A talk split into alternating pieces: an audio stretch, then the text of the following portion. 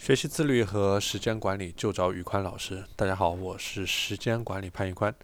今天我和大家来聊一聊一百天之内的怎么样进行时间管理的技巧。首先，第一个点，去随身携带一个笔记本，然后记录你将来可能会呃做的一些事情，或者说用到的事物。哎，比如说你写作的时候，你产生出来的想法，或者说你在等公交的时候、等地铁的时候，你产生出来的想法，把这些都记下来，这第一个点。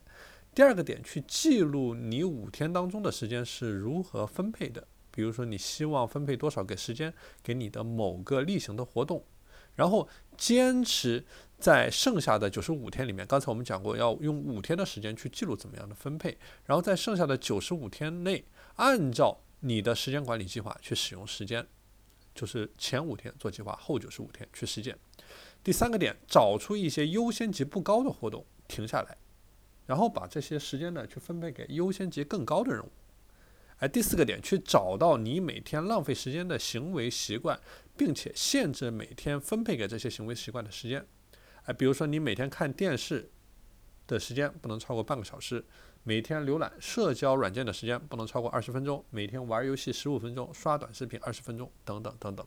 通过这样去限定自己，呃，做某些事情的时间，去管理好自己的时间。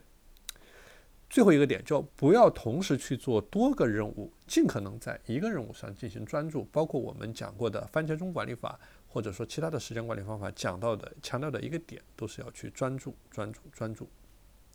好了，今天的内容就和大家分享到这里。大家如果想加入我的自律和时间管理的社群，欢迎添加我的微信 p a n l e o n 一九八八 p a n l e o n 一九八八，我是时间管理潘宇官，我们下期节目再见。